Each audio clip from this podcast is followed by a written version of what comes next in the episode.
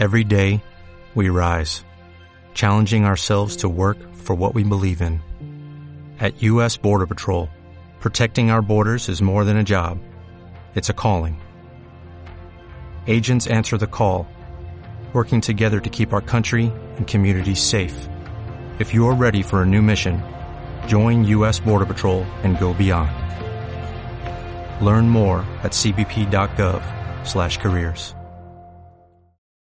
cbp.gov/careers. de la población con cuarta dosis. Ya, esa es una muy buena noticia. Es parte también del por qué estamos hoy día eh, anunciando a nivel regional ¿cierto? este escenario de apertura. Este escenario de apertura se da en un contexto donde tenemos una alta vacunación en la población que contribuye sin duda a hoy día realmente poder contar con una inmunidad de rebaño eh, y que eso además posibilita eh, el, ¿cierto? la flexibilidad de algunas medidas como vamos a ver más adelante. En población eh, adolescente eh, en adelante, es decir, de 12 años y más, eh, tenemos también muy altos niveles de vacunación de refuerzo con primera, que dosis que el 91%, sí todavía, como hemos mencionado previamente, con un espacio de mejora para la cuarta dosis de refuerzo que vamos a seguir trabajando básicamente con los colegios para poder alcanzar mejores niveles en ese ámbito también. Tenemos de todas maneras ya un 65%, estamos casi en los dos tercios de la población, eh, considerando cierta población adolescente eh, con dosis de segunda dosis de refuerzo. Y por último, cierto, en eh, población infantil de niños y niñas, es decir, desde los tres años y más, ahí baja un poco la cifra al considerar este grupo etario a 57,8% y es ahí entonces, como también hemos repetido varias veces, están nuestros espacios de mejora eh, y serán tarea de las próximas semanas de todo el equipo ¿cierto? de la Ceremi y de la atención primaria básicamente y de la red hospitalaria de poder avanzar en la vacunación de todas esas personas que nos faltan para poder ojalá alcanzar eh, niveles sobre el 90% también en todos estos grupos, niños, niñas, adolescentes y también adultos jóvenes que son el área que nos falta todavía mejorar eh, para así eh, todos ya con dosis de refuerzo con miras a, eh, esta nueva vacuna también que se ha anunciado, que es una vacuna bivalente que ya eh, adopta la lógica de sistemas de vacunación como el de la influenza, donde año a año nos iremos eh, ¿cierto? vacunando con eh, las variantes más predominantes en ese momento. Y es así como es lo que se ha estado anunciando y planteando para los próximos meses, lo que resta del año, y ya como un plan de vacunación entonces eh, regular a partir del año 2024. Eh, con respecto entonces a este escenario de apertura, eh, decir cierto que eh, incluye eh, obviamente y es lo que más ha causado interés una gran cantidad de flexibilidades y en el uso básicamente de la mascarilla Ojo, y aquí hay que ser enfático eh, con dos ideas eh, relevantes. Uno es que la pandemia no se ha acabado, o sea, no estamos anunciando el fin de la pandemia, estamos anunciando un escenario de apertura, es decir, tenemos condiciones epidemiológicas que nos permiten flexibilizar el uso de ciertas medidas de prevención del contagio. Eh, es así como el uso de la mascarilla entonces sigue siendo obligatorio en los establecimientos de salud, y eso es muy relevante porque ahí se concentran obviamente las personas que todavía se contagian porque acuden a estos centros para poder tener atención y también como una manera de proteger a nuestros trabajadores y trabajadoras de la salud, que son han sido pieza clave, digamos, piedra angular del manejo de la pandemia, también para protegerlos a ellos y a ellas, ¿cierto? Es que eh, sigue siendo obligatorio entonces el uso de la mascarilla, que ha demostrado con creces ser un método, ¿cierto?, de barrera eh, muy efectivo en la prevención de los contagios. Y no solo del, del SARS-CoV-2, sino que en general de todas las infecciones que nos visitan todos los inviernos, eh, infecciones respiratorias. Eh, se recomienda además, y aquí esto ya es en el nivel de la recomendación, nosotros aquí como Ministerio de Salud apelamos también a la educación de la población que ha ido adquiriendo en esta pandemia y es una de las cosas que eh, es una buena noticia, que eh, queda un conocimiento poblacional instalado de conocer ciertas formas de prevenir infecciones como las medidas de higiene y el uso de la mascarilla. Por lo tanto, vamos a seguir recomendando que aquellas personas que tengan síntomas respiratorios usen su mascarilla en todo momento hasta que eh, se puedan hacer un testeo, ¿cierto? Y puedan dirimir si efectivamente son o no un caso de COVID. Eh, obviamente que en aquellos lugares donde se aglomeran eh, cotidianamente las personas, como es el transporte público y privado, y en todo tipo de aglomeraciones, seguimos recomendando el uso de la mascarilla, que sigue estando vigente como un método de prevención, pero que simplemente hemos avanzado en que sea obligatoria en esta oportunidad solo en los establecimientos de salud. Con respecto a otras medidas, como, eh, bueno, como decíamos, la vacunación, vamos a seguir promoviéndola. Tenemos todavía a nivel regional un espacio ahí de alrededor de un 42% de la población, considerando mayores de tres años, que es todo el grupo objetivo, eh, tenemos ahí todavía muchas dosis de vacunas que poner, tenemos los medios, eh, tenemos los vacunatorios instalados y tenemos las dosis disponibles para poder seguir vacunando y ojalá alcanzar mejores niveles aún de los que ya tenemos en eh, excepto las vacunas eh, de segundo refuerzo. en otras medidas que también hemos anunciado está el pase de movilidad y esto es un tema sensible. el pase de movilidad hoy día dado los niveles de vacunación que tenemos y la inmunidad de rebaño que hemos alcanzado, claramente es un eh, instrumento ¿cierto? de prevención que nos permitía asegurarnos de que las personas en espacios públicos de aglomeración tuvieran eh, su vacuna. Hoy día, como sabemos que gran parte de ellos lo tiene, en nuestra región alrededor de más del 95% tiene su esquema primario de vacuna. Por lo tanto, ya el pase de movilidad ¿cierto? pierde relevancia eh, y es por eso que se elimina su exigencia y su uso de aquí en adelante, a partir obviamente del 1 de octubre, que es donde se inician todas estas medidas. Y en la misma línea, ¿cierto?, de eh, personas con, donde mayoritariamente en los espacios tenemos gente vacunada, tenemos gente que tiene mucho menos riesgo de enfermar gravemente, es que entonces también se elimina el concepto de aforo a partir del 1 de octubre. Es decir, eh, a pesar de que ya eh, estamos en fase verde a partir de hoy y por lo tanto desde hoy día ya la verdad no hay aforos en espacios abiertos ni cerrados y, esto eh, sigue, excepto continúa a partir del 1 de octubre ya con este nuevo escenario de apertura. Finalmente, respecto al plan de fronteras protegidas,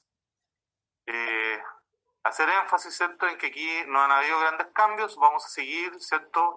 sin restricciones en los viajes, Vamos a seguir en fase 1 de la alerta de fronteras y esto tiene que ver ¿cierto? con la exigencia del certificado de vacunación de su país de origen en el caso de las personas no residentes o los turistas y en el caso ¿cierto? de las personas residentes eh, solo eh, va a requerir ¿cierto? su certificado de vacuna que todo el mundo ya tiene.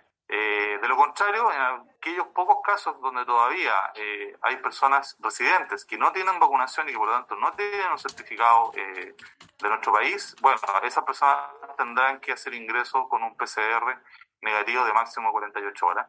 y ese será, ¿cierto?, el, el, previo al viaje, dado que todavía tenemos algunas personas que no tienen su vacuna. Eh, y obviamente en, para mantener el monitoreo de las variantes, que es un asunto que también todavía no hemos abandonado, todavía puede existir una nueva variante que aparezca en las próximas semanas. Eso siempre está ahí, eh, ¿cierto?, eh, en la proximidad y es una posibilidad real, así como pasó con las variantes anteriores, con Delta y después con Omicron.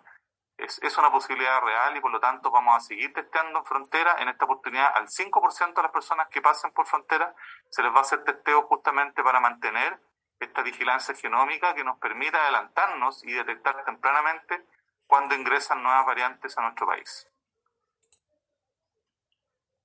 Eso es básicamente eh, lo que nosotros queremos informar. Le, le, cedo la palabra también a nuestra serena de gobierno.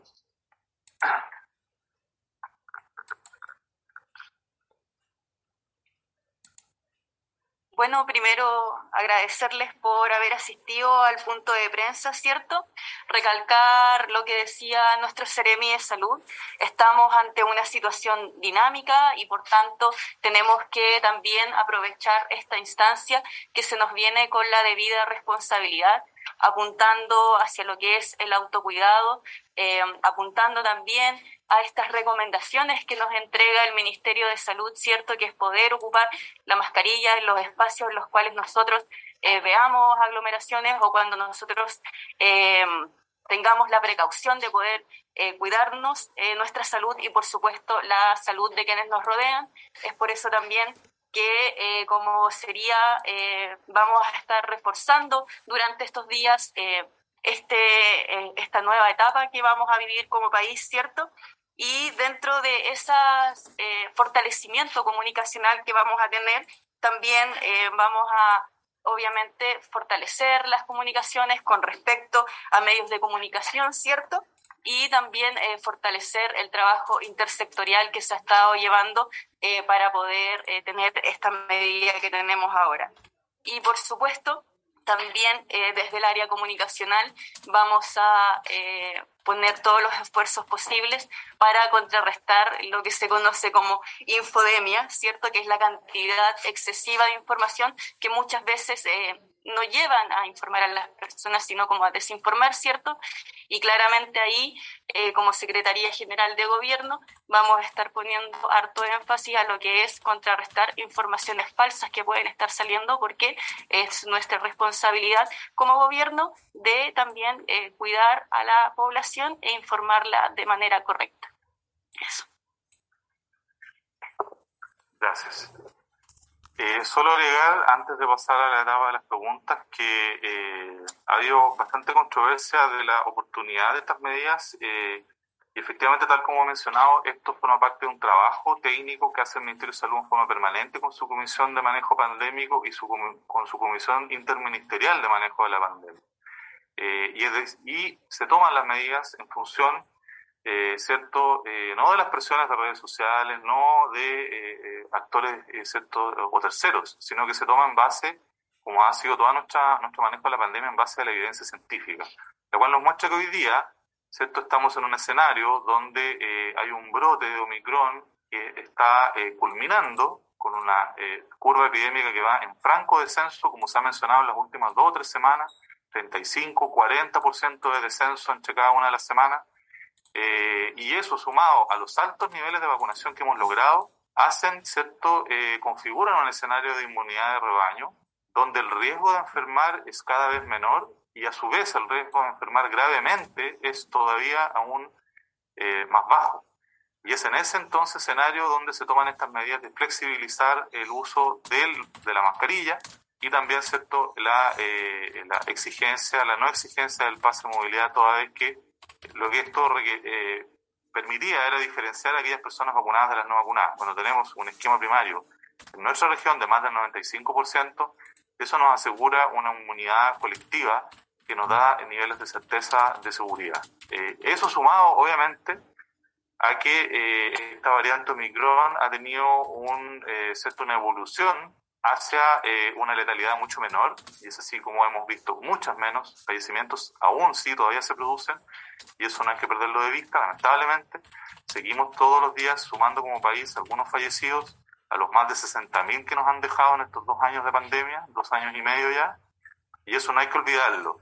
Y por lo tanto, eh, este escenario de apertura se da porque eh, las condiciones epidemiológicas lo permiten y porque tenemos una ciudadanía que se ha empoderado, que ha acudido masivamente a vacunarse eh, y que ha tomado todas las medidas de autocuidado que eh, a través de todos los medios, gracias a ustedes también en esa difusión y al trabajo del Ministerio de Salud y de toda la red asistencial, y aquí quiero destacar nuevamente la labor de trabajadores y trabajadoras de la salud, especialmente eh, hospitales en aquellos casos graves y en la atención primaria que ha tenido un rol fundamental en la trazabilidad, en mantener el control de los pacientes crónicos y en también todo el sistema de vacunación que hemos presenciado, que es inédito en la historia de este país.